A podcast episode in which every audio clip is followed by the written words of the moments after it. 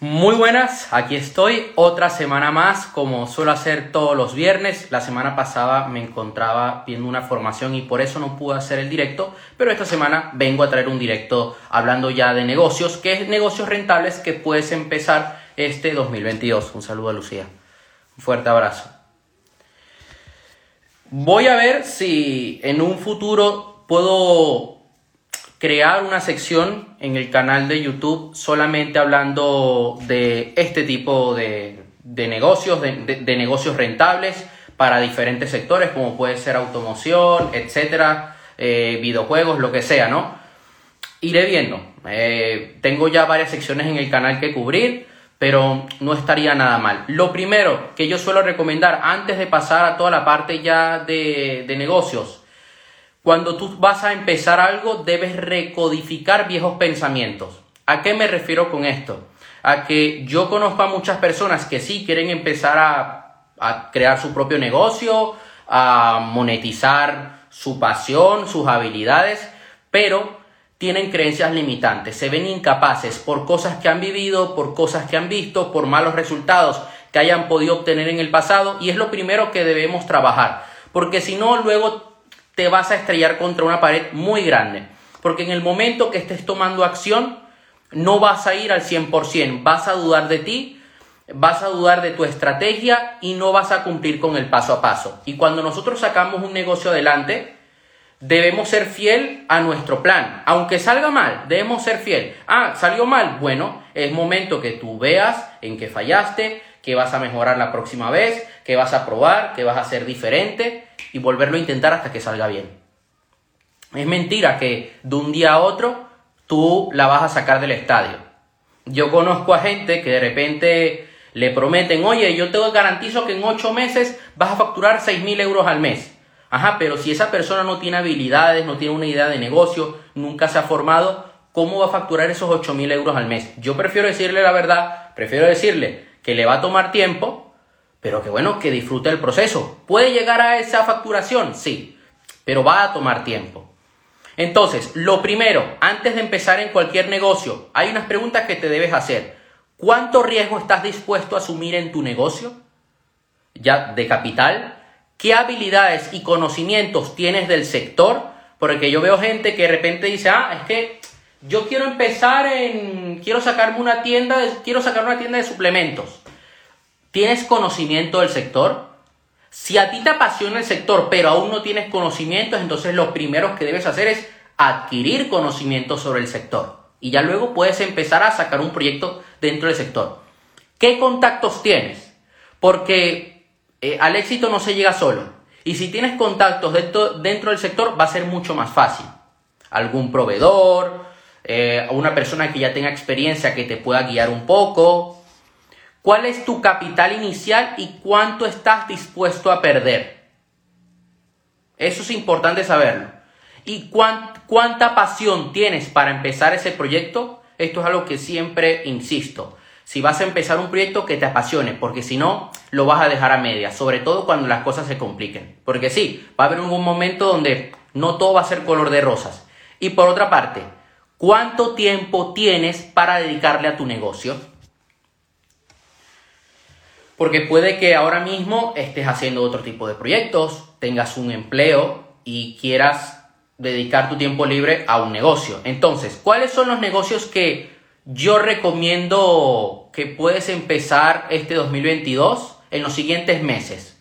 Lo primero, agencias de marketing digital. Esto se viene ya diciendo desde hace años. Yo recuerdo que desde 2017 comenzó a haber el boom de las agencias de marketing digital de que cualquier persona podía montar una agencia de marketing digital.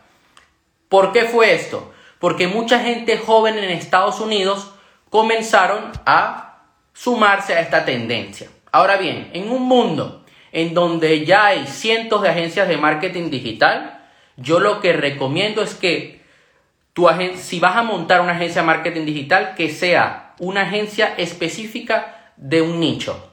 Por ejemplo, tú puedes montar una agencia de marketing digital para restaurantes, para dentistas, entrenadores personales, infoproductores. Porque de esta manera te vas a centrar en trabajar en un sector que te apasiona y el cual conoces. Si yo el día de mañana tuviera que sacar una agencia de marketing, sería de infoproductos, sería de... Yo ayudaría a autores, coaches, es lo que yo...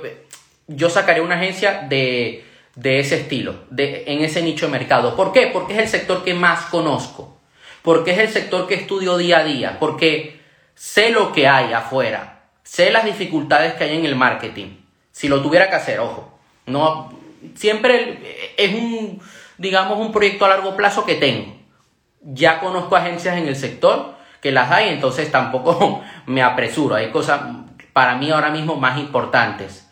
Pero también, importante, si vas a montar una agencia de marketing digital, reúne casos de éxito. Sé lo más honesto posible eh, es imposible garantizarle resultados a un cliente y cuando estás empezando a trabajar debes empezar a trabajar gratis para captar casos de éxito y ya luego empezar a cobrar.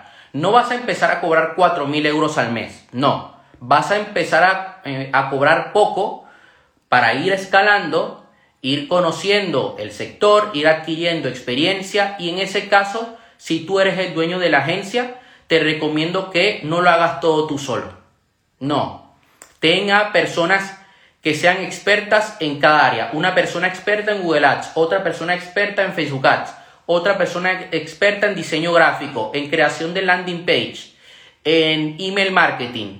Porque de esta manera vas a tener un equipo que va a ser capaz de hacer un gran trabajo para tus clientes. Y tú lo que quieres en tu negocio es relación con tus clientes a largo plazo. ¿Qué otro tipo de negocio se está poniendo mucho de moda? Que conozco amigos que están empezando en esto. Metaversos, mundos virtuales. Puedes desarrollar juegos basados en la blockchain, no hace falta que lo hagas tú solo. Puedes contratar a un equipo de desarrolladores, vender avatares, crear tus NFT, esto es mucho más fácil de hacerlo. Comprar y vender parcelas de tierra virtual. Voy a hablar de cada una. Primero, lo de desarrollar juegos en la blockchain. Si eres una persona que le apasionan los videojuegos y que le apasiona el, desarrollo de software, genial, lánzate en ese mundo. Si eres una persona que le apasiona el tema, saludos, eh, tienes el dinero para contratar desarrolladores, ok, hazlo, contrata un desarrollador. Eh, los NFT, los NFT, eh, cualquier persona lo puede hacer. Ahora bien, cualquier, no cualquier persona triunfa. ¿Qué pasa? Que si vas a empezar en los NFT, debes tener en cuenta de que en el mercado de los NFT hay una comisión que debes pagar cuando tú vendes un NFT, que es el gas fee, ¿ok? Es una comisión alta, eh, depende del día. También, eso depende del precio del de Ethereum, de las criptomonedas.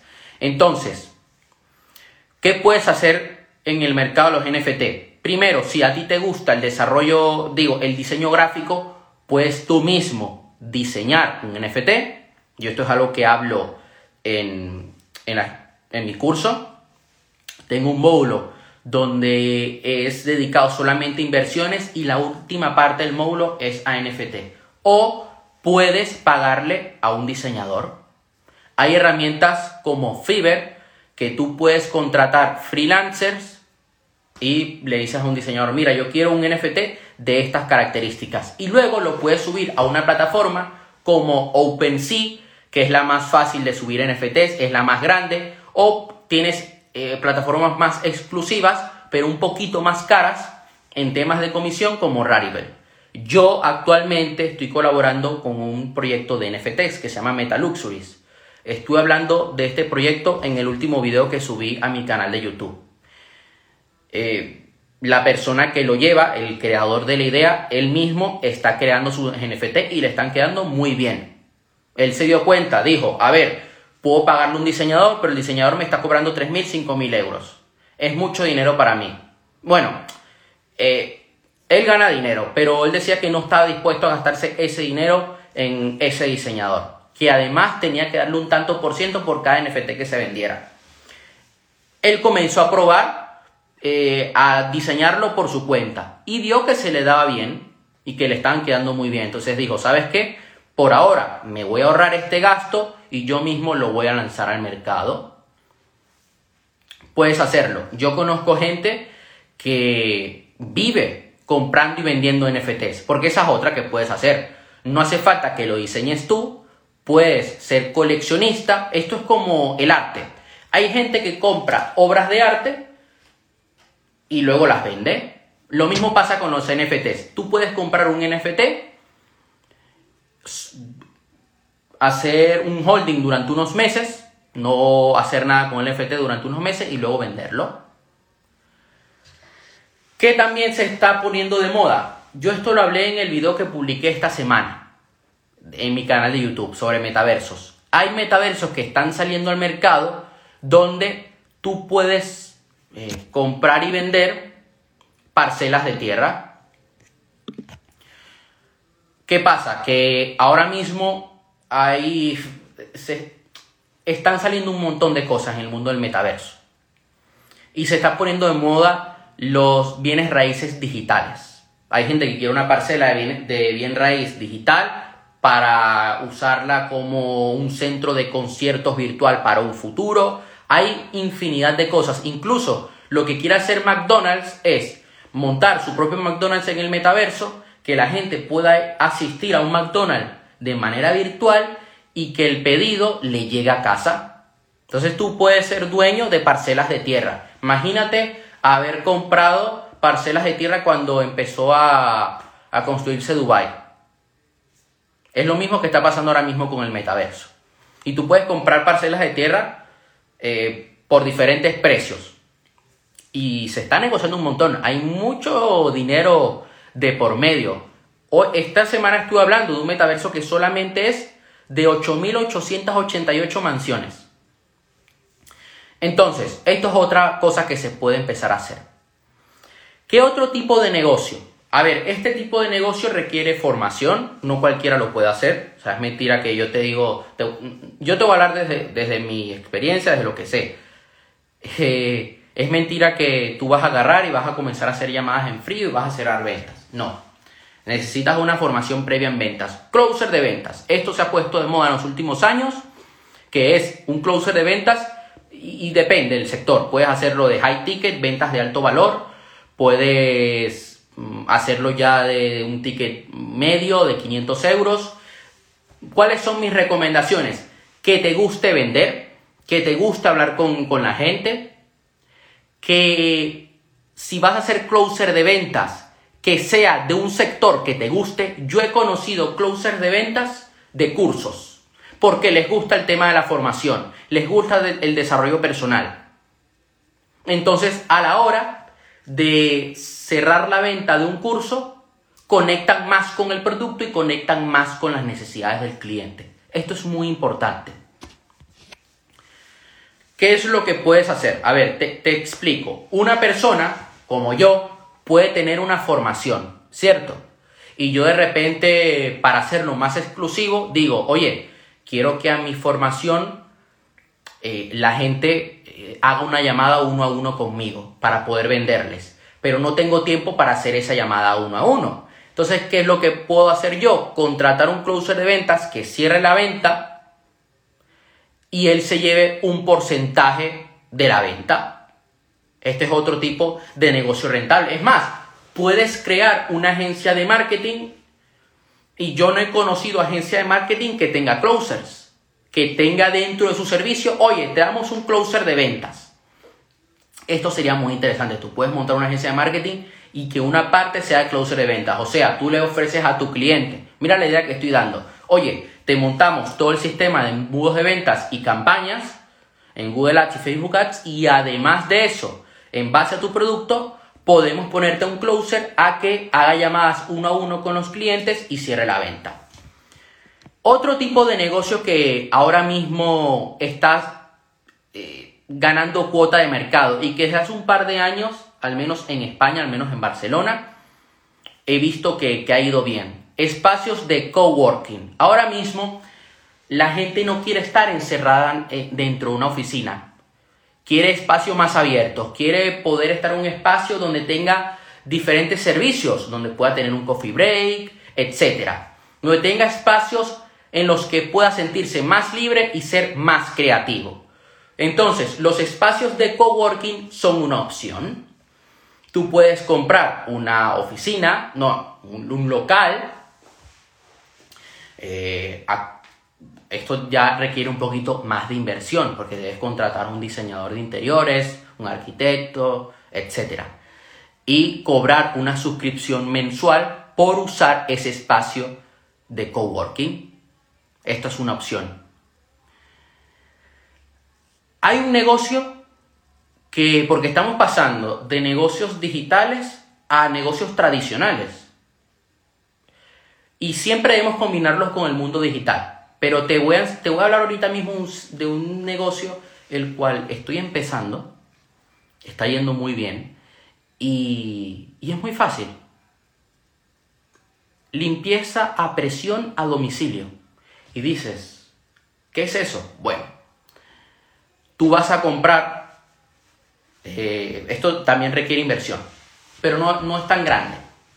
Tú puedes comprar una manguera a presión de agua y puedes limpiar a presión la suciedad que pueda tener una casa por fuera, por ejemplo. Yo ahora mismo, yo tengo un proyecto con un amigo que es de limpieza a domicilio de coches. Entonces, se hace seco con una serie de productos. También hay una parte del negocio que es una tienda online de estos productos para que la persona mantenga bien cuidado el coche. Se hace una limpieza a las alfombras por dentro del coche, por fuera, etcétera, a domicilio. Entonces es un negocio de ingresos recurrente. La persona está en casa, tú le limpias el coche y ya está. Puedes hacerlo diferente, a presión. Puedes usar una manguera a presión, limpias el coche, limpias el garaje, lo que sea, ¿no? En lo que te vayas a especificar. Puedes montar una agencia de limpieza a domicilio directamente. Van varias personas a la casa para que sea mucho más rápido el proceso, limpian el hogar y ya está, fuera. En menos de dos horas ya tienes limpio todo. Esto es un ejemplo. Lo bueno de este negocio, no necesitas hacerlo tú. Puedes subcontratar gente que lo haga, entrenarla para que tenga un buen trato con el cliente, que no sea un, loco que vaya allí a robar la casa. Y eh, es eso, un negocio de ingresos recurrentes, un negocio un poquito más tradicional, pero que puedes tenerlo allí. ¿Qué otro tipo de negocio también da dinero de este estilo? Centros estéticos.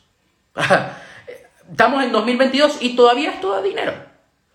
¿Que quieres dar un paso más allá? Bueno, puedes hacerlo a domicilio. Puedes cortar el pelo, hacer uñas, pies a domicilio. Mi madre a veces ha pagado por esto y yo también lo he pagado, sobre todo durante la pandemia.